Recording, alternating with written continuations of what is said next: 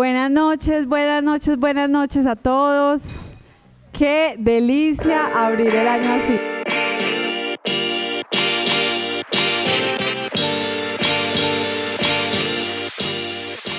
Soy Carolina Alzate y esta vieja es la intensa del líder de digital. Les presento a Mariana Uribe, que hace parte ya del equipo de Open Lab y Mari pues va a conducir esta conversación. No va a haber live porque esto se va a volver un podcast. Entonces, bueno, eh, bienvenidos a este espacio. Bueno, mucho gusto. Caro me presentó súper bien. Yo soy la intensa que está detrás de todas las redes sociales del Open Lab yo quería introducir esta charla, eh, casualmente también transmitiéndose a través de un podcast, porque yo justamente, como muchas personas, conocí a Caro a través de un podcast en el que ella se presentaba diciendo que la vida de ella podría ser una película. Y aunque esa palabra creo que puede que la defina muy bien por todo lo que sucede acá, eh, yo me tomé la tarea de preguntarle a la persona que estoy segura que más conocía a Carolina, a Jaco, que decía, eh, pues como cuál era su definición de Carolina, y él me respondió con una palabra súper sencilla y me dijo que era increíble. Intenté sacarle más palabras y lo único que me dijo es increíble porque ella no se ha dejado vencer a pesar de todas las cosas. Porque mi mamá no se ha dejado vencer a pesar de todas las cosas que le han pasado en la vida. Entonces yo creo que eso es una introducción muy buena para esta conversación porque nada más y nada menos se llama Hiking as a Businesswoman y creo que el camino de emprender es eso, ¿cierto? No dejarse vencer por esos obstáculos que llegan a nosotros. Y quería introducir también esto eh, haciéndote una pregunta. ¿Cuál es ese aprendizaje que ha sido más bien un tropezón en la vida que más te ha enseñado y del que hoy dices si no hubiera sido por eso, yo no estaría aquí iniciando esta conversación. Bueno, wow, no sabía lo de Jaco, wow. Eh, qué lindo. Yo creo que el tropiezo más grande que yo tuve en el aspecto profesional eh, es la salida de I. Eh, porque pues 12 años creando una empresa y un día pararme y decidir dejarla, eh, pues es supremamente retador dejar como tanto que construí en ese, en ese momento hasta ahí y como el, de, el salto al desapego, de decir, creé 12 años esta compañía, hoy ya funciona, tiene más procesos, más estructura, se mueve bien económicamente, tiene premios, pero me voy me voy y cojo mis tres cosas y me fui, nunca volví. Hoy estoy muy contenta de que esté acá alguien de I de acompañándome, pues porque significa mucho para mí eh, esos 12 años de mi vida y saltar e irme.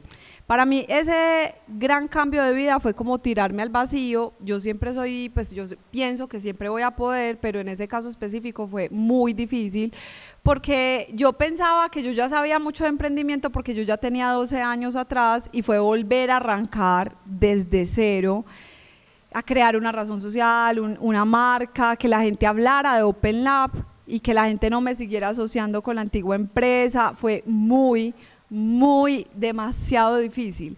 Y no solamente desde desligarme eh, desde lo profesional y los documentos, sino emocionalmente. Yo duré como dos años diciendo, hola, soy Carolina Alzate de I. Y pues yo ya era Open Lab y me vivían corrigiendo y para mí era muy difícil eso. Entonces yo creo que ese es el, un salto de desapego muy, muy, muy grande y como un tropiezo muy fuerte, pero que hoy ya me dan la, la fuerza para decir, yo soy capaz de saltar cuantas veces quiera, tengo las habilidades, sé que me ayudó mucho a aprender otras formas de emprender, otras formas de contratar y me di cuenta que yo ya no quería ser la misma empresa de antes, sino que quería ser una empresa muy desde el ser que eso al principio todo el mundo me miraba y era como, esta vieja se chifló, pues, como así que desde el ser, ahora tiene mucho sentido, ¿cierto? Pero pero en ese momento era invisible para los ojos de los demás. Entonces, volver a empezar desde cero, creando un concepto nuevo y que lo que yo veía en mi cerebro lo pudieran ver afuera, fue un reto muy difícil hay algo preciso con eso que dices sobre eh, que viene como desde el ser y es que por ejemplo en el hiking que tú haces hiking para los que no saben hiking es este deporte en el que las personas suben montañas y atraviesan pues es como un atletismo pero en la montaña me corregirá si no es así la gente piensa que es algo físico, ¿cierto? Que es una actividad física y nada más, pero en realidad mientras tú lo estás haciendo suceden muchas cosas por dentro. ¿Tú por qué comparas tu proceso personal eh, y empresarial con este deporte? ¿Qué, te ha mostrado a ti eh, este deporte, ¿cierto? Bueno, eh, a ver, yo no lo hago como tan en el mundo profesional de que compito ni equipos, yo soy muy autodidacta en ese tipo de cosas y yo empecé, a mí me encanta la naturaleza, empecé a irme a cascadas, a lugares y ya llegó un momento en el que yo tomé el atrevimiento de irme sola porque si yo no encontraba con quién y tampoco era que eran rutas pues muy sencillas como para arrancar así como con un grupo de gente y hay que madrugar y tal. Y empecé a compararlo porque cuando uno empieza a subir, por ejemplo, una cascada, y son 45 minutos de ascenso, el camino siempre es distinto, primero. Si llovió es diferente, así estuvo seco mucho tiempo. La gente que está ahí es diferente también. Eh, y empieza a suceder que hay momentos en que uno se resbala, hay momentos en que uno se moja y el agua está helada, hay momentos en que uno dice, no traje snacks, no traje nada y estoy ya por acá arriba me vine sola y no le avisé a nadie, acá no hay señal, que también lo hice varias veces y dije, o sea, estoy haciendo una estupidez, pues me estoy poniendo en riesgo, demasiado riesgo, o eh, saber hasta dónde me daba también. Cuando uno pierde eh, como actividad física, uno pierde capacidad de desempeño físico. Entonces la misma capacidad de desempeño con la que antes subía, no sé, en, tantos minutos allá arriba, ya no me da. Y también saber decir, llevo 10 veces yendo acá a este lugar y hoy no soy capaz de pasar ni el 30% del recorrido. Hoy específicamente está muy frío, está lloviendo, yo no me debería ir hasta allá sola y menos sin haber traído cosas eh, correctas para. Entonces, ¿por qué se me parece tanto al mundo del emprendimiento? Porque a veces creemos que porque llevamos muchos años emprendiendo ya la tenemos solucionada. No. Siempre llega una, una, un nuevo reto. Pandemia, por ejemplo, fue un reto inesperado y uno dice, pues ya en ese camino tan largo ya la logré estabilizar y ¡prum! sale la pandemia. Eh, trabajar con las personas. Cuando uno se encuentra en el camino, hay veces te encontrás personas que se accidentaron o una o, hace poquito conocí haciendo esta caminata una chica que ahora pues tengo una amiga nueva, se llama Mariana, pero yo no, ella me dijo va sola, yo sí, ay, vámonos juntas y yo, bueno, hágale. Y empezamos a conversar y yo, wow, qué regalo me hicieron, pues qué personaje. Pero lo mismo en las empresas. Cuando uno contrata a alguien, uno no sabe nunca quién está contratando, por más que le haga mil preguntas, les hago test de personalidad, les tiro el tarot. O sea, yo qué más cosas no hago para contratar porque de verdad muy difícil. Y usted no sabe si está contratando a una persona que le va a hacer daño, que ya me ha pasado. Entonces, es muy difícil y es un salto al vacío. Entonces, cuando uno se encuentra una persona en el recorrido, es alguien que posiblemente te traiga algo y cada persona nueva en el equipo trae algo de aprendizaje. Cuando uno se queja de tal persona, cómo hace las cosas, eso que está esa persona reflejando afuera es parte del aprendizaje de uno adentro y uno lo atrae, pero uno no se da cuenta así tan sencillo, sino que uno solo se queja de la persona que contrató, pero hay mucho más detrás. Entonces, me parece que la naturaleza es como una, pues ese recorrido de ese camino es como una metáfora súper bonita del mundo del emprendimiento, no es fácil, hay veces da frío, hay veces es doloroso, otras veces trae recompensas uno se levanta y dice no voy a ser capaz o me duele todo y vuelve y entra por acá. Yo, por ejemplo, anoche me acosté súper tarde y me desperté a las 5 de la mañana a mandar a Jacobo al colegio y obviamente tengo pues un cansancio importante, pero yo entro por acá, a mí se me olvida todo eso porque vuelvo y me, hidrata, ¿cierto? Entonces creo que la naturaleza da eso. Y cuando uno tiene el propósito de lo que va a hacer y a dónde va a llegar, y tienen esa metáfora en, como en ese recorrido. Hay una metáfora que también puede servir para esto y es que en, este deporte uno también casi que va solo y en el emprendimiento tú también vas sola. Y en la medida en la que uno va solo, uno en cualquier momento del recorrido también puede decir, ay ya, hasta acá, me devuelvo, me compro un apartamento y vivo de la renta.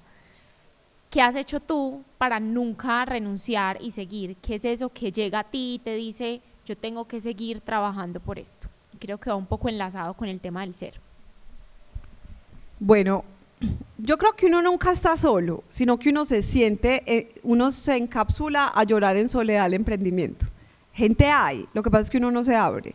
Entonces, como eh, a mí una vez alguien me dijo una cosa que me dejó tal marcada, una profesora me dijo, bueno, tú ya estás responsabilizada del camino que estás haciendo y ese camino tiene muchos observadores, así que debes seguir siendo un ejemplo para el mundo. Mucho cuidado con tus acciones. Y yo, ay, no, yo que vivo cagándola.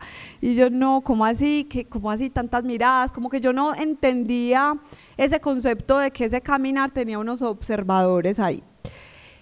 Cuando traté de seguir sola el camino y me empezó a dar ansiedad, hace un año tuve mucha, mucha carga de ansiedad, de sentirme sola, de tener a la una de la mañana ataques de ansiedad, de decir, puta, me siento sola. O sea, de verdad me siento sola porque yo no tengo socios. Entonces, en ese momento me di cuenta que me estaba yo guardando todo. Hice un cambio, bueno, y, llevo mucho tiempo haciendo muchas, muchas terapias y cosas, y ahí me di cuenta que si yo cambiaba la ecuación por dentro, todo iba a cambiar por fuera.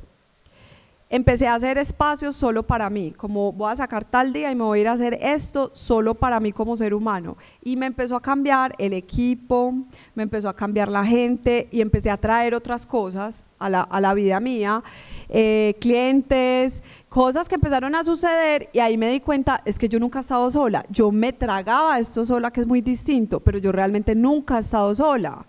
La gente está dispuesta a darme la mano y yo no he pedido ayuda por creerme fuerte. Porque al emprendedor nos encanta trabajar en exceso y creernos que somos hiper fuertes y no le contamos a nadie y nos tragamos el estrés solos y no podemos dormir solos. Pero cuando usted va a la clase de yoga y cuenta, uy, tengo esto y lo suelta, esa persona tuvo impacto en vos. Cuando un amigo me llama, Caro, acá estoy para lo que necesites y yo empiezo, bueno, ya necesito esto y cada semana aparece para hacerme seguimiento de eso que yo le dije, es como, wow, pues nunca he estado sola la diferencia está en que yo me creo que estoy sola y me encapsulo. Ahora no creo eso. Yo creo que mi camino es el camino de todos. Ustedes hasta hacen parte en este momento de ese caminar o hacen que valga la pena caminar. Y finalmente somos una red. Cuando, yo, cuando alguien me da la mano de acá, yo le puedo dar la mano a otros acá. Yo le he dado la mano a muchos acá, pero a mí también muchos me han dado la mano acá. Cuando me dan la mano acá, yo les puedo dar la mano acá. Entonces, ¿cómo funciona eso? Como un círculo poderoso en el que todos entregamos valor y todos empezamos a crecer. Entonces, muchos que están acá y gente que tal vez no esté aquí ahora, ha recibido proyectos que yo le entrego. Pero de alguna manera otro me lo pasó, le transfirió el otro. Entonces es una red. Y cuando uno se abre a colaborar y no cree que está solo, eso empieza a ser circular. Y la energía de la abundancia se multiplica. Porque cuando yo entrego y soy capaz de recibir, ojo, hay que ser capaz de recibir, quitarse esa, ese casco o esa pechera metálica de creer que uno es muy fuerte y que toda se la sabe, humildad, uno nunca sabe todo, uno sabe por ahí el uno de del 100.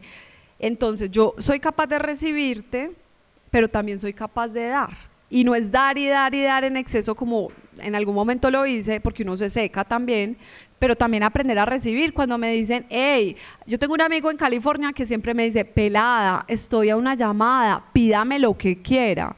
Y un día le dije, ve, sabes que yo sí estoy embalada con esto, ayúdame. No se imaginan. O sea, se me sentaba, me leía los informes, me, me, me decía, vi esto, analiza esto, ojo con esta parte. Y después creé una junta de amigos que me revisaban el negocio por puro amor, pues porque yo no les pagaba un peso, en ese momento no podía, y siempre siguen estando pendientes. Y cuando vienen de afuera del país, vienen, me visitan, en qué vas, te voy a presentar a esta persona. Entonces es muy bonito ver que es un círculo y que de verdad uno no está solo. Caro, y ahora decías algo sobre como ese volver a ti, que yo sé que está enriquecido de hábitos. ¿Cuáles son esos hábitos que te han construido a ti hoy como esa persona que es capaz de sobre cualquier cosa tomar los aprendizajes y quedarse con ellos, ¿cierto? Porque cada cosa difícil que a uno le pasa en la vida puede ser una cosa difícil y ya, pero para los emprendedores es muy importante tomarla y hacer acción de eso. ¿Qué hábitos tienes y qué hábitos le recomiendas a las personas? Bueno, el, el cuento eh, no sé si alguna vez han surfeado, montado en patineta, algo que implique equilibrio o pararse de cabezas en yoga, el equilibrio. O sea, nunca nada es 100%. ni es blanco ni es negro, es mantener el equilibrio. Eso es fundamental. Si yo el fin de semana me desgasté en exceso, el lunes con qué energía entro? Una energía gastada. Pero cuando yo entiendo que yo puedo hacer todo, pero en la sana y en la justa medida, yo ya entro en el mundo del equilibrio y, conecto de otra manera con todo, con los clientes, con las personas, con los proyectos, con las ventas. Ayer alguien me decía, no, es que las ventas, y yo hablé desde la abundancia, y va a ver que las ventas se le multiplican. No, es que el marketing digital, no, no, no. Esas son herramientas, pero si usted no está conectado, usted no entiende las señales que le están mandando. Y eso es primordial en el emprendimiento y en la vida y en lo profesional, en lo que sea. Entonces, lo primero es, yo soy supremamente cuidadosa de tener espacios para mí sola, en silencio, sin Jacobo, sin nadie. Y eso lo aprendí con el miedo más grande que tenía, que era estar sola, pues porque tenía toda la vida pasé con pareja, nunca había estado soltera, entonces para mí eso era como un significado terrible de soledad y eso me ayudó a aprender que los momentos sola es en el momento en que yo puedo escucharme y entender qué pasa con mi cuerpo, qué pasa con mi mente, qué pasa con mis emociones, qué pasa espiritualmente en mí, cómo estoy resonando con lo de afuera. Entonces ahí un hábito, espacio solo. Otro hábito, el tema de la alimentación es supremamente importante. O sea, si yo me como un pedazo de carne, yo no rindo igual a cuando yo como frutas o como cuando hago ayuno o como cuando eh, tomo batidos y cosas que me inmediatamente se ve reflejado en mi hacer. O sea, yo entro, yo tengo un, eh, pues he tenido, yo creo que ya he superado mucho eso, pero el tema de déficit de atención, o sea, el que me conoce sabe que si a mí me tiene sentada en una reunión más de una hora y sigue, yo ya me le fui. Hace rato ya me fui. Y es como, caro, yo no, pues ya no me cogió en mi espacio y eso que antes era más cortico, ha aumentado con la meditación y eso. Entonces, si yo tengo un déficit de atención y yo lo entiendo, meditar me va a ayudar. Hacer ejercicio me va a ayudar, el ejercicio que les guste, o sea, no tienen que ir a hacer exactamente lo que hace el 90% de la... No, lo que a usted le gusta, que sea mover el cuerpo tener un hobby, tener cosas que eh, incentiven la creatividad, porque con la creatividad uno siempre soluciona de maneras creativas. O sea, yo me considero una máquina expendedora de ideas, como me decía Joana hace un tiempo, como vos sos una máquina expendedora. O sea, como te sale todo eso, pero es porque obviamente lo mantengo muy nutrido, que no era una persona creativa, para que lo sepan, desarrollé eh, la habilidad que es distinto eh, tengo hábitos, escribir, me gusta leer de temas diferentes, eh, me gusta ver cosas que me hidraten, arte, música, me fascina la música, me gusta salir a bailar. No yo soy la más animada del baile, pero no necesariamente la que se toma mucho de licor, o sea, yo naturalmente soy animada, o sea, a mí me hacen una fiesta a las 7 de la mañana y rumbeo como a las 12. Me gusta salir y socializar, me gusta conocer gente nueva, me gusta ir a la naturaleza y descargar siento demasiado necesario ir a la naturaleza. Eh, para mí es supremamente importante viajar y nutrirme también. Entonces creo que esos son como los hábitos y ya pues tengo unos como muy específicos. Tomo por la mañana vinagre manzana, linaza, tomo de una cantidad de vasos de cosas impresionantes, hago ayuno también. Entonces es como esa mezcla. Y otra cosa importante es que me guío mucho por herramientas espirituales que he reunido en el tiempo. Entonces a veces me siento, tiro el tarot y se lo juro, si el tarot me dice que no, yo no contrato a esa persona. Puede tener la mejor hoja de vida, pero no, no le creo. O sea, esto no, es, le creo muchísimo a esto y me guío de señales. Yo siempre soy, bueno, dame las señales, si Mariana Uribe, si es para mí, si ta, ta, ta, pregunto, pregunto a otras personas. Entonces no me quedo solo como con un punto de vista, sino que trato de darle más perspectiva a la situación. Esos son como los hábitos, sí. Y bueno, eh, tengo un hijo pues increíble que cuando me tiene que parar me dice, hey, estás como enferma, ya, ya revisaste la voz, la tenés afectada hace rato, mami, hace algo. Entonces, escucho mucho también esa sabiduría de ese maestro que tengo. Caro, si pudieras darle a estas personas que están acá y quienes nos van a escuchar en el podcast un mantra que lo acompañe para el emprender y para el crear un equipo, ¿cuál mantra sería? Uno que se te ocurra ahí en el momento.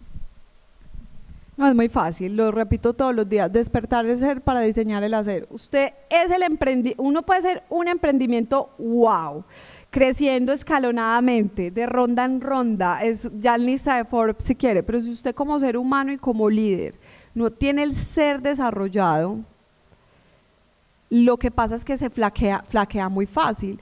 Yo conozco muchos emprendedores que están en lista de Forbes, pero con una ansiedad terrible Conozco gente con todo marchando en su emprendimiento, pero con una depresión en silencio. Entonces no le sirve demasiado acumular dinero si todo ese dinero no le quita lo que usted lleva por dentro. ¿De qué le vale a uno tener tanto dinero y estar enfermo? ¿Para qué? Qué rico uno ir a la medida. Voy escalando, pero yo como ser humano también me voy desarrollando. Ahora, la velocidad no es la de las revistas de negocios y no va a ser un unicornio, claramente. Pero yo sí le aseguro que usted va a ser un ser humano feliz. Y va a ser un, ser humano que no está esperando tener un millón de dólares en la cuenta para poder decir que es feliz, sino que es un ser humano que tiene por ahora 350 mil dólares y está muy contento con eso. Entonces, emprender es un paralelo de esos dos caminos al tiempo. Y yo ya hice el camino uno, que es solo el hacer. Hacer, yo competía por conocimiento, por premios, por hacer Vos sabes perfectamente las trasnochadas, las madrugadas, los excesos que me metía de viajes, 45 viajes en un año nacional, más 20 puntas internacionales en un año, una cosa loca. Pero ¿qué me quedó? Enfermedad, tristezas, arrepentimientos de cosas. Y este otro lado lo, lo empecé a proyectar mucho más desde el ser. Ahora estoy en el mix de coger todo ese pedazo del hacer y siempre fusionarlo y el resultado es muy diferente. Entonces yo creo que el mantra es ese, despertar el ser para diseñar el hacer. Caro, yo sé que muchas personas entienden el mundo de los negocios como el mundo en el que se genera dinero y en el que se genera riqueza. ¿Tú qué opinas sobre eso? ¿Tú crees que ese mantra va de acuerdo a eso o cómo es el mix, cómo es el match? ¿Qué opinas de eso? Bueno, una de las cosas que hace mucho el emprendedor es compararse. Entonces, si usted abre la cuenta a compararse o con su competencia o con otro emprendedor, yo les voy a decir una cosa. Lo único que van a hacer es generar frustración en su cerebro, liberar cortisol y empezar a desarrollar eh, unas emociones que no les van a gustar y les va a generar mucha ansiedad. Lo primero es entender yo en qué camino estoy y qué quiero lograr. ¿Qué es riqueza para mí? Riqueza para mí es cuál es mi propósito y cómo lo cumplo cada día. No en mil años, o sea, en el año, en el día mil del emprendimiento lo logro. No, no, no. En el día uno usted puede empezarlo a lograr con pequeñas acciones. Entonces, ¿cuál es mi propósito? ¿Qué es lo que yo quiero lograr? Y cómo me conecto con ese propósito. Todos los propósitos son para hacer mejor el mundo de alguna manera, ¿cierto? Pero ¿cuál es el, el punto, el punto en la arena que yo hago la diferencia desde mi punto, ¿cierto? Todos hacemos cosas distintas de no compararse, la riqueza no es dinero. La riqueza es la sumatoria de muchas cosas que ingresan en la vida de uno y lo conectan a uno con una vida con propósito. Es decir, si yo me muero mañana, muero feliz con lo que hago, cada segundo, cada minuto, cada día, me hace feliz lo que hago. Me muero súper feliz. Si mañana me entierran, saben que me muero feliz. Ahora, yo tenía mucho más dinero antes si me moría, yo no me moría siendo feliz exactamente con el logro y el propósito, porque ni siquiera tenía tanto, pues claro, un propósito. Entonces la riqueza viene de muchas formas. La riqueza puede venir en forma de números en la cuenta. La riqueza puede venir porque me mandaron un regalo. La riqueza puede venir porque acabo de conocer a alguien acá que quién sabe dónde me va a llegar. La riqueza puede venir de un señor que vino esta semana a decir que compra el Open, así de Washington, que él viene a comprar, así vienen tres ya más raro, yo digo, ay, pues yo no estoy vendiendo, pero a ver, ¿qué trae usted? ¿Cierto? Miren que la riqueza llega de muchas maneras. La riqueza llega de una asesoría de una persona, de alguien que quiso entregar un conocimiento, de un libro que me regalaron, eh, de una frase que leí y me inspiró. La riqueza está en todo lo que usted la quiera ver, pero ¿qué pasa? Como somos tan desconectados de la gratitud, creemos que la única riqueza es el salario y el ingreso de la cuenta bancaria.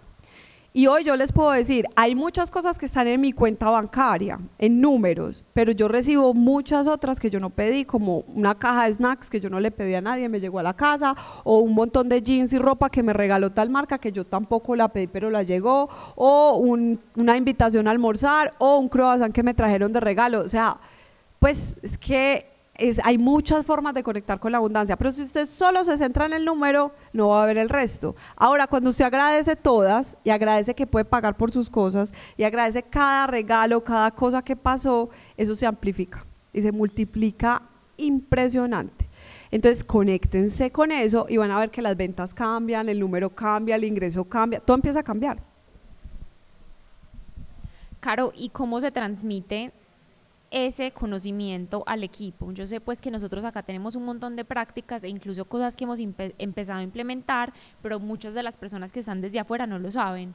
Cómo empezar a implementar como esa mentalidad y ese un poco entre comillas secta, pero para bien, que puede tener una empresa como funciona el Open Lab.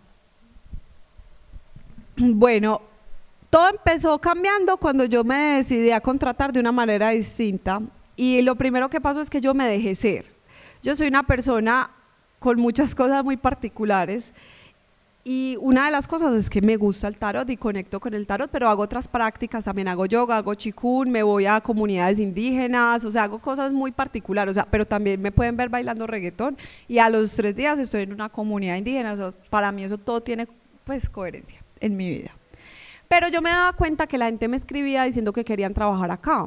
Y yo, pero ¿por qué? Pues porque les llama la atención y, yo además les decía, no, usted tiene una hoja de vida que yo no le puedo pagar.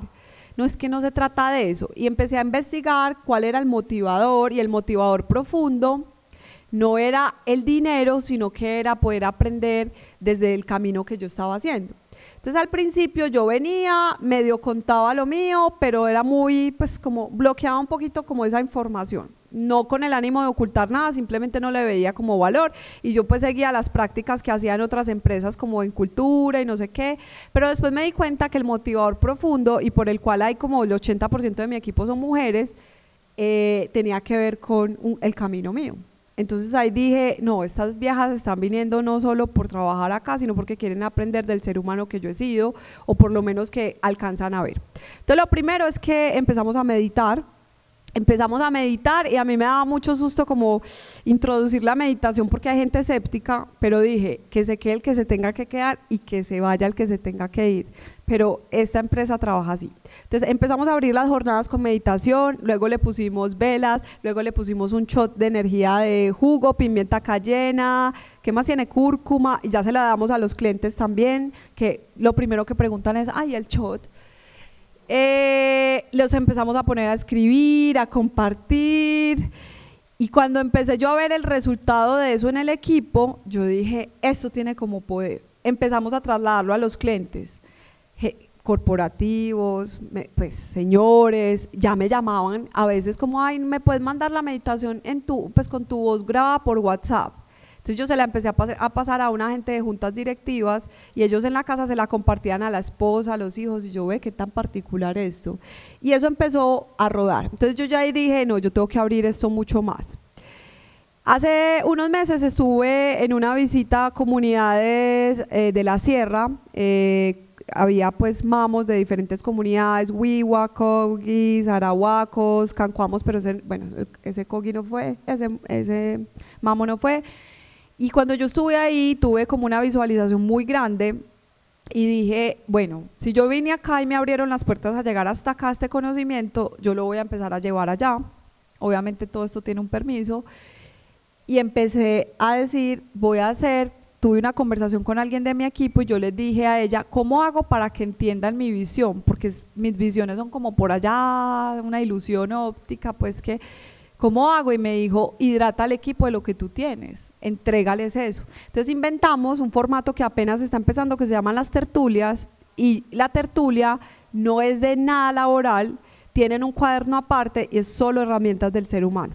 Entonces les empecé a explicar eh, como leyes de hermenéutica, les empecé a explicar eh, cosmovisión eh, eh, de indígenas, les empecé a explicar cómo funcionan las emociones, qué cosas se puede comer uno para subir o bajar emociones, cómo entenderlas, cómo procesarlas, cómo llevar un diario de lo que uno está viviendo en ese momento que el viernes me van a presentar el diario.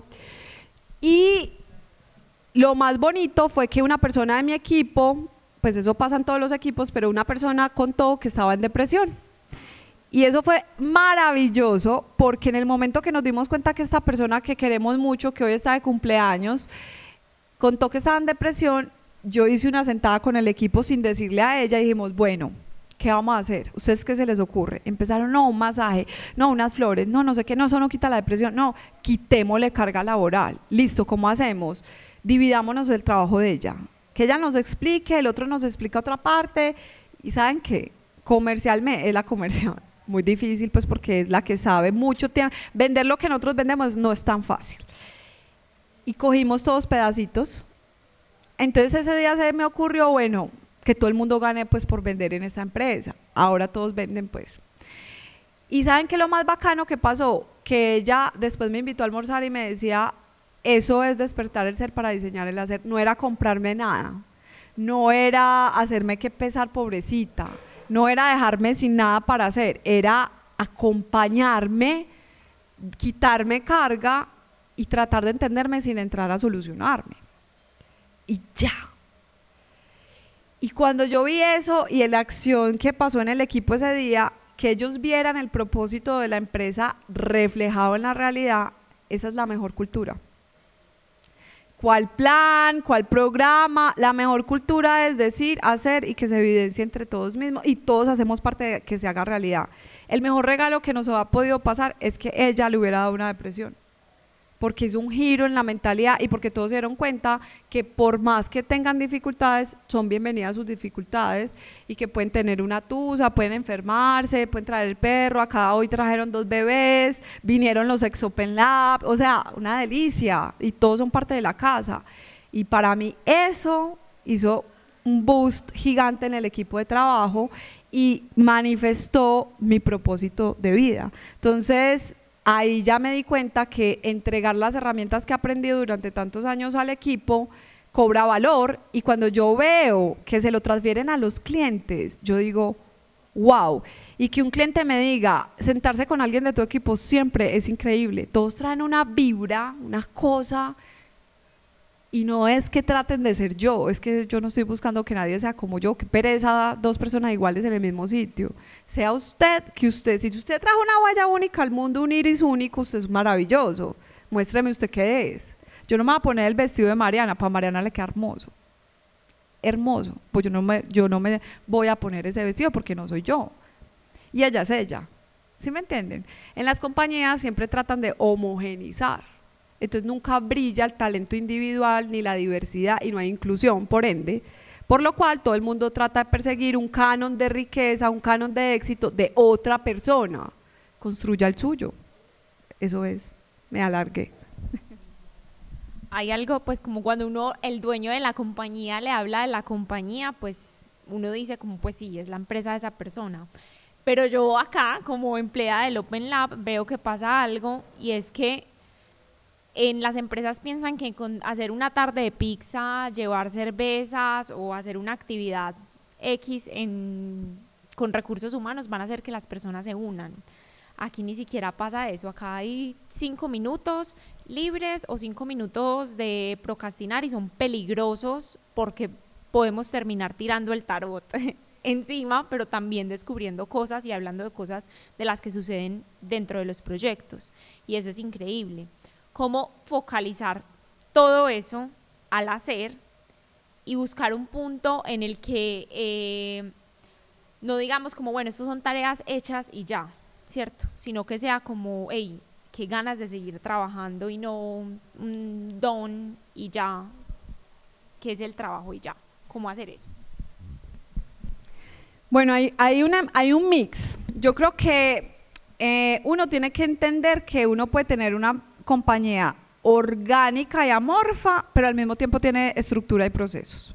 Entonces, para eso hay que rodearse de gente que tenga un pedazo de esa estructura, y otro pedazo va a ser un poco más la fluidez de las ideas.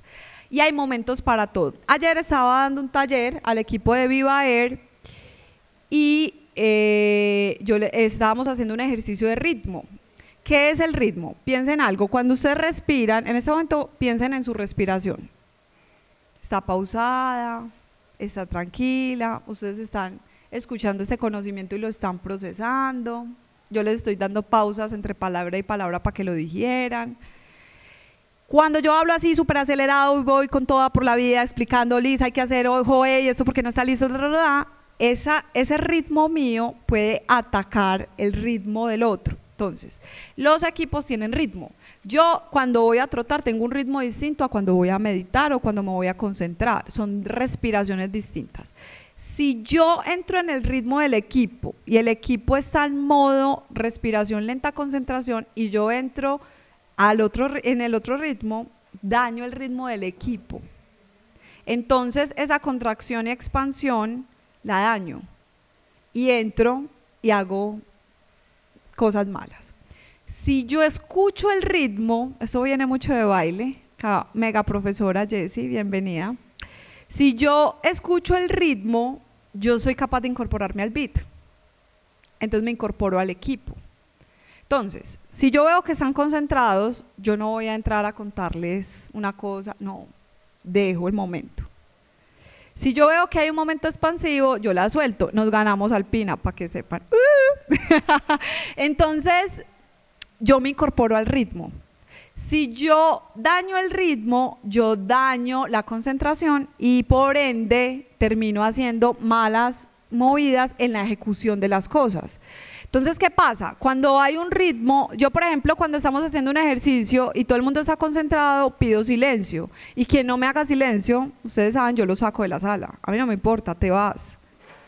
Si vas a hablar con un cliente, afuera, por favor, estamos en un ejercicio de mucha concentración. Porque si usted permite que eso pase, perpetúa y daña, entonces el hacer se ve eh, dañado. Entonces, trabajar acá es muy sexy, pero es muy heavy. O sea, acá se trabaja duro y ellos saben que yo tengo un ojo que yo paso y veo lo que nadie vio. Y ahí mismo, oiga, ¿esto qué? Entonces, y soy intensa a muerte hasta que yo no vea eso que yo quiero ver realizado pero también puedo ser expansiva, bacana, o sea, me puedo fumar un porro con ellos, relajada, eso sí, en el momento adecuado, en, la situación adecuada, con la energía adecuada, todo adecuado, porque si no voy a perpetuar. Entonces, como no tengo, no tengo esa escucha del ritmo, daño el hacer. Y el hacer tiene unos criterios unas herramientas. Oigan, para que sepan, vamos a lanzar un bootcamp en marzo que cuenta todo eso con herramientas ejecutables. Ahí voy tirando la pauta ya lo lanzamos, Bootcamp de herramientas de negocio, no de teoría de negocios, cómo hacer negocios.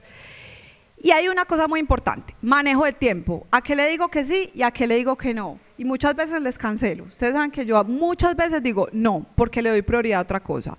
Dos, el tema de la, el seguimiento de la ejecución. Hay software para eso y si usted no tiene un software, haga un Excel bien organizado y llévelo y priorice. Tercero, diseñe la agenda no toda la agenda es ejecución. Hay partes que debe ser inspiración, otras partes debe ser entrega, otras partes es para enseñar a delegar al otro, ¿cierto? O para hacer seguimiento de esto anterior.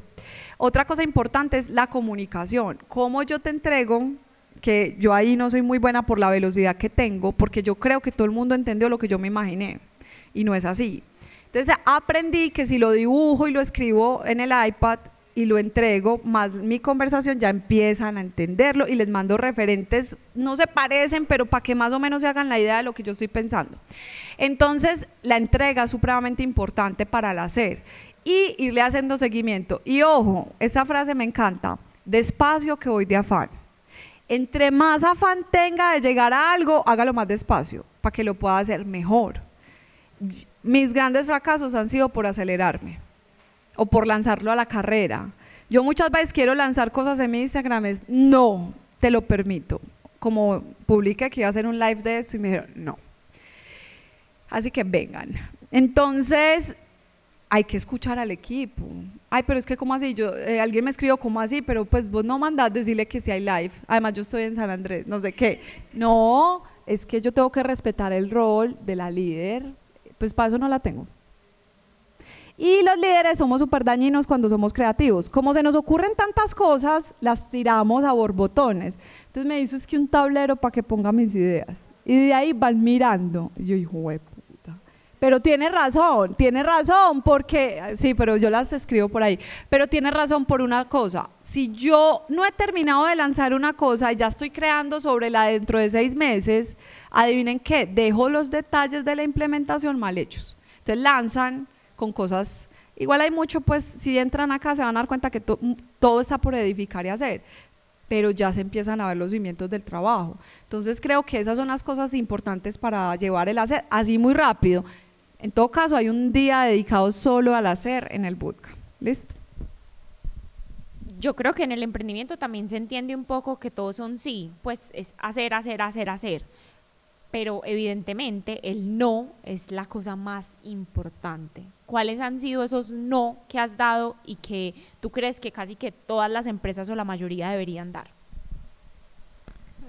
No, pues es que para mí decir que no es muy difícil. Entonces a mí todo el mundo me dice, vamos al fin de semana. Yo sí. Y, le quedo mal a todos porque no quise salir. Y ya por allá me están haciendo es que hmm, yo sé, lo acepto. Entonces yo un día dije, yo voy a ser mala hija, voy a ser mala hermana, voy a ser mala amiga, voy a ser mala... Todo malo y con qué me comprometo porque es que no me alcanza. Y de verdad, ser mamá, amiga, todo el tiempo bueno es muy difícil pues. Y yo considero que yo no lo voy a lograr al 100% en todas las esferas. Entonces lo primero es que ya me han empezado, a mí me cuesta mucho decir que no, entonces yo todo lo digo que sí, entonces después quedo mal. Pero ya pues mis amigos saben y eso sabe, pero no es bacano, no es, bacano que me digas que sí y no llegues. Yo tengo un amigo que me dijo, yo quiero ser tu amigo y yo, yo también, pero siempre decís que no, siempre fallas, o sea, nunca haces la ejecución de la tarea que dijimos que íbamos a hacer. Y yo sí, pero la intención está, pero de verdad no la he logrado. Entonces yo creo que lo primero es decir no. Ve, yo no, pues no creo que le llegue de pronto. Entonces yo ya digo de pronto y sola me aparezco. Eso sí lo hago más fácil, me aparezco. Otra cosa es decir claramente no, porque le estoy dando prioridad a esto en mi vida. ¿Listo? Eh, y a cosas que le he dicho no en el mundo del emprendimiento, a muchas. Eh, me han ofrecido cargos muy importantes. Hace dos semanas me ofrecieron uno muy, muy, muy bueno. No, pues, o si quiere lléveme con el Open Lab pero yo no puedo aceptar ese cargo y la verdad me ganaría como tres veces más de lo que me gano acá, pero no se trata de eso, ¿cierto? Que eso lo, lo tengo claro. Eh, decir no a personas, a uno le quieren vender de todo y todo el mundo quiere trabajar con uno. Eh, gracias, no. Pero es que es gratis, no, porque si yo tengo una cultura creada y entra una persona, una, daña la cultura de decenas de personas. Entonces, ya me ha pasado, no. O por ejemplo, yo comparto todo, eh, yo comparto toda la información. Hace poquito compartí archivos de cosas que no han salido y me la copiaron. Y ellas se dieron cuenta, yo no me había dado cuenta, pero ya lo lanzaron con el mismo nombre y todo. Y, ellas me decían, pues caro, y yo, ay. y saben que se dieron cuenta que el drive todavía lo tenía compartido. O sea, bajaron todo. Entonces decir, eh, gracias por lo que me estás ofreciendo, no, pero ya me enseñaron. No contar todas las ideas también, no, me las guardo más porque yo soy muy efusiva y cuento todo. Pues como, imagínate qué vamos a hacer y por allá ya salió el otro y la hizo mejor, además tienen más presupuesto. Listo. Eso, decir no a esas cosas, decir no llego a esa cena, decir no llego a tal, decir no Mariana, no me voy a sentar a hacer eso, hágase podcast con otra persona, eh, no voy a ir hoy, por ejemplo, ayer llegué muy tarde, no voy a ir por la mañana a primera hora. Eso pues para mí en el pasado era muy difícil, era una dificultad porque yo decía que no yo ya estaba sentada acá de primera. Pero esta vez dije, no, me voy a ir a hacer un masaje, voy a dormir más y no voy a ir temprano porque es que yo me merezco este, este espacio para mí. ¿Que puedo crear productividad? No, un cerebro que está cansado, no es productivo y toma muy malas decisiones y la caga. Demasiado. Entonces hay que tener esa pausa. Entonces ya he aprendido a decir más que no y ya les dije también, si me ven cometiendo este error de decir a muchas cosas que sí y meterme en muchos proyectos, les doy la autorización de sentarme y decirme no. Carolina, no, no me dejen, porque pierdo el hilo, me englobo demasiado y pierdo la conexión a la base de control. Son muchos no y hay un sí muy bueno y muy importante que también es motivo de la invitación por la que están ustedes acá y es obviamente nuestro bootcamp de Business Tools. Eh, cuéntanos un poquito qué vamos a ver ahí, qué herramientas van a estar presentes, quiénes van a estar y por qué debería ser un sí para los emprendedores. Bueno, en 16 años de emprendimiento yo no he podido leer ni un libro ni un curso que me active herramientas para yo al otro día poder ir a accionar. Eso uno queda como por allá arriba. Y uno llega a la empresa y uno es como, ¿qué hago? Debes crear una estrategia de cultura, no sé cómo, puta, ¿por dónde empiezo? No. Entonces yo dije, no, todos esos cursos no sirven, eh, todos esos talleres tampoco me sirven. Las cosas, las mejores prácticas que he escuchado son herramientas súper prácticas de líderes con los que he podido trabajar, que algunos se han vuelto amigos y yo a veces los llamo y les hago preguntas, como por ejemplo cuando este espacio que alguien me dijo, no desfallezca, una, un credo y una filosofía necesita una catedral, mantenga la catedral. Y yo, uy, listo. Alejandro Mesa de Premex me dio este consejo y hoy se lo agradezco demasiado. Entonces, me senté a pensar, bueno, ¿qué lanzamos? La verdad, la verdad, el B2C, o sea, ustedes clientes directos, no son nuestro core del negocio, no son la facturación más importante, el negocio de nosotros son las compañías grandes. Pero yo tengo como siempre esa, esa motivación de entregarle a los otros, porque si la economía crece, si ustedes crecen, otros crecemos y los otros crecen. Acuérdense que es una red. Entonces tengo ese compromiso de entregar. Entonces dije, ¿cómo entrego de una manera bacana, divertida y accionable? Entonces abrí un cajón en Instagram, eh, lo abrimos en, en el de OpenLab y en el mío. Y cuando yo vi lo que están buscando, dije, hagamos un bootcamp de esto. Entonces dijimos, listo. Día uno, ¿qué es emprender? ¿Y cuáles son los valores que tiene que tener un emprendedor? ¿Cuál es el teorema del emprendedor? O sea, ¿qué cosas tiene que tener usted en un emprendimiento? ¿Cuáles son los cajones que usted tiene, tiene que llenar en un emprendimiento para que sea mínimamente viable? y vamos a hacer un ejercicio que se llama el muro de desahogo. Primero, desahóguese. Ay, me pasó a esto y vamos a hacer un muro por allá del desahogo. Día uno. Día dos, vamos a enseñarles qué es, una, eh, qué es una propuesta de valor y cómo se monta y cómo se hace un modelo de negocio muy simple. No es el más engallado, es el que mejor funcione. Día tres, enseñémosles qué es el ser humano. O sea, para, ah no, el día tres es marketing eh, y branding, cómo posicionar una marca, cómo desmarcarse de la competencia, cómo generar contenido para redes sociales y nuestra líder digital nos va a enseñar a hacer contenido en vivo, aquí ese día. O sea, todo es un entregable ya para allá y se llevan todo, no van a haber muchas diapositivas, se van a llevar esas herramientas que pueden cliquear y editar. El día siguiente es el ser y es qué es la espiritualidad para el emprendimiento, cómo son las emociones, cómo funciona el ser humano, por qué es importante estos espacios, qué hace la meditación es, y ahí vamos a tener una sorpresa. Y ese día nos vamos a dedicar al ser humano. Y el día 5 vamos a tener un invitado, yo voy a estar con él y vamos a aprender qué es un flujo de caja, qué es un estado de resultados, qué es un balance, cuáles son los indicadores principales de un negocio, cómo chequearlo. Les vamos a entregar un Excel editable para que lo monten para sus negocios. Eh, les vamos a enseñar qué es fondeo, cómo hacer un modelo financiero y cómo fondear. Y eh, finalmente, cómo manejar una agenda de una manera muy rápida con técnicas súper sencillas. Nada va a ser complicado. Se los juro, todos se lo van a llevar así como fue pucha, ya sé cómo va a ser la agenda, ya sé cómo dar feedback. Ya sé cómo entender un flujo de caja, eso ya no me come. Y cuáles son los impuestos en Colombia y cómo se pagan que ese es otro problema del emprendimiento gigante, los impuestos, porque el otro socio de nosotros es el Estado, ¿cierto? Entonces, cómo entender los impuestos y cómo funcionan. Entonces es muy sencillo porque ¿para qué íbamos a sacar una cosa súper elevada? ¿Para qué les vamos a enseñar, no sé, un montón de conceptos de la antropología de los usuarios si todavía no saben ni siquiera cuáles son los impuestos o cómo manejar la agenda o cómo contratar un equipo de trabajo? Entonces esas son las herramientas de, para, para el bootcamp. Bueno, y ya como para cerrar, ¿cómo transmitirías tú eh, eso que dice hasta tu hijo de ti, no rendirse frente a la vida y el emprendimiento. cómo no rendirse en la vida y el emprendimiento, así como te lo dice Jaco, que no te rindes por nada ni por nada de lo difícil que te pase.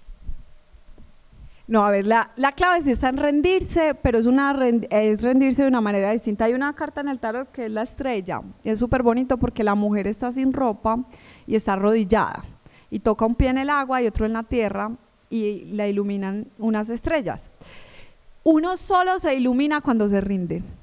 Es decir, si yo sigo con mi cáscara, mi, ¿cómo se llama? La coraza de metal, de todo lo sé, todo lo tengo manejado. ¿Cómo, te, cómo vas en pandemia? Súper bien.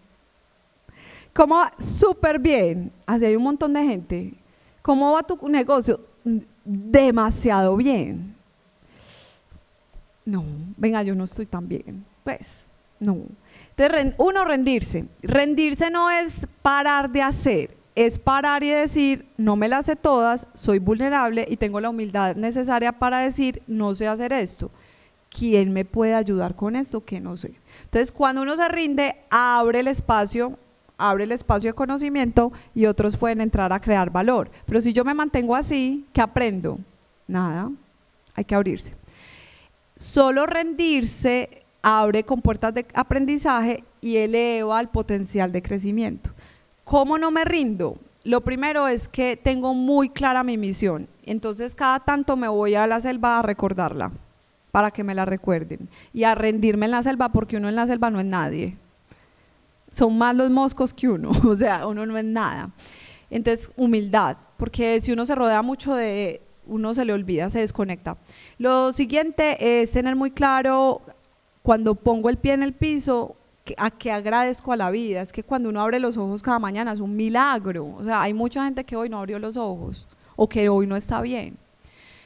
Eh, otra cosa que me motiva demasiado, yo mentiría si les digo que mi gran motivación es mi hijo, porque yo no pongo el peso de mi vida sobre mi hijo. Él tiene una vida, él no tiene por qué motivarme a mí. Eso de que yo me levanto por mi hijo cada día, la verdad yo no. Yo me levanto por mí y eso lo irradia a él y que Él se levante todos los días por Él y no para hacerme feliz a mí, porque Él no tiene el compromiso de hacerme feliz, porque yo tengo que ser feliz yo. Entonces, me motiva los retos, me motiva lo difícil. Entre más difícil sea, más me gusta. Entre más complicada sea esa persona, más me anima. Entre más perezosa sea, yo más regla le doy. Entre y más palo, después voy y le hago así, ¿cierto? Pero soy ahí. Entre más diferente sea. A mí todo el mundo me ha criticado este lugar, como no, eso es todo y nada, Carolina, eso no, eso no es ni café, pero tampoco es bar, pero tampoco es teatro, como así? No me importa. Yo no vine a darle gusto a ustedes, sino que yo tengo una visión de lo que quiero hacer y la creatividad flexible y va cambiando y eso es este lugar. Entonces, me motiva cuando me retan. A mí me ponen un reto, yo soy boba, careada, o sea, yo allá voy. Ah, no, espera, verá. Usted dijo que yo no, espero verá. Eso me encanta, me fascinan los retos y me encanta mirarme al espejo y darme cuenta que yo soy capaz. Eso me deslumbra. Entonces, la verdad es una competencia conmigo porque a mí nadie me celebra pues cada año de emprendedora, pero yo me los autocelebro. Y me hago mi publicación y mi ritual porque como así, es que yo soy muy orgullosa del ser humano que yo soy en este momento y de todo lo que he hecho y todas las compuertas que he abierto y de sentarme por primera vez a ser jurado de unos premios cuando no había ni una mujer en Londres, ni había una colombiana sentada ahí. Puta, eso merece demasiado y yo lo he hecho. No para que me den un premio ni me aplaudan, igual también les recibo el aplauso, pero es una convicción y una motivación. Entonces yo creo que lo más importante es encontrar la misión, qué propósito, qué es lo que yo vengo a hacer y cómo yo me comprometo con esa disciplina de lograrlo. Y cuando me vibra así la, la emoción de lo que hago, los demás se incorporan a mi emoción y, el, y la gente me contrata porque dices que yo le veo esa pasión con la que habla y me, me dan unas ganas y salgo como vibrando alto, pues porque yo vibro alto. Entonces, la gran motivación de mi vida es ser yo misma y no estoy marcando el camino de nadie, estoy haciendo el camino mío. Voten por mí. bueno, creo que mejor conclusión que esa no hay. Eh, ya saben pues que bienvenidos todos al Bootcamp de Business Tools. Ahí estaremos en redes respondiendo todas las dudas que tengan y muchas gracias por estar acá. Y muchas gracias también a todos los que nos van a escuchar después por el podcast. Estrenamos capítulos todos los martes. Si no lo conocen, se llama Opencast y estamos en todas las plataformas. Bueno, eh, gracias por venir, gracias por abrir su cerebro a lo que tengo por compartir. Irradien a la gente que tengan al lado desde lo que ustedes saben hacer. No hay mejor herramienta que lo que uno sabe hacer, porque cuando uno lo hace con pasión, yo he bailado con Jessica, he hecho yoga con Camila, he trabajado con Verónica, ve ahí está el hombre que me asegura la vida, el hombre de los seguros. Entonces, cuando uno se rodea y cuando cada quien desde su parte da, yo soy todos ustedes y ustedes también son un pedazo de uno. Así que vibren, inspiren, caminen, recorran, compartan. La gente cree que porque uno comparte conocimiento, o sea, yo me siento una hora acá cuando yo podría estar ya en mi casa acostado o en otra parte y no estoy, y lo hago de verdad porque siento que cuando uno entrega también siempre recibe y es el círculo de la abundancia. Entonces conéctense, vibren alto y por favor salgan a cambiar el mundo que los necesita ya, hoy, ya. Y traten de ser la mejor versión de ustedes mismos. Feliz noche, feliz jueves. Gracias. Gracias, gracias.